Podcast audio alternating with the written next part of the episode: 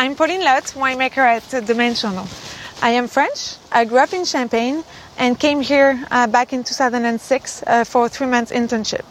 I fell in love in Napa and I ended up uh, staying here. Since then, I'm the winemaker and uh, in charge of crafting the sparkling wine here at Domaine Chandon.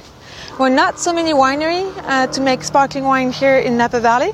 We're one of the few, and actually I've been uh, the pioneer, the first French-owned winery in the region. Moët Chandon started uh, this project in, back in uh, 1973 and chose three vineyards uh, to make high quality sparkling wine. Those appellations are Carneros, Mount Veeder, and Yountville.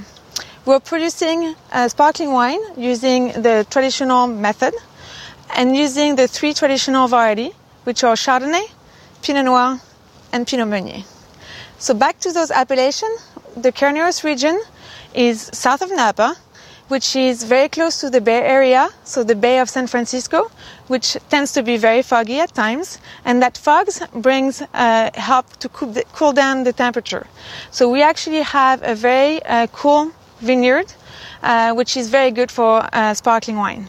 In Carneros, we have the chance to have a lot of uh, soil diversity, a lot of different orientation, which for us, for the wine, we have, of course, a lot of diversity, a lot of complexity, but also high acidity. Uh, those wines from Carneros tend to have a lot of minerality and a very uh, good structure as well. The second appellation is Mount Veeder, uh, which Mount Veeder is the highest elevated vineyard in Napa Valley. Uh, so we're getting a mountain, a good concentration of fruit. Also in Mount Montveeder, that's where we see the biggest uh, temperature variation between the night and the day, which help us help us bring very high uh, acidity in the wine, yet very complex because they are a high elevated uh, vineyard. Then uh, the last uh, appellation, uh, it's the Yountville appellation, so this is where we are at the moment. Uh, so where the, loca- the winery is located.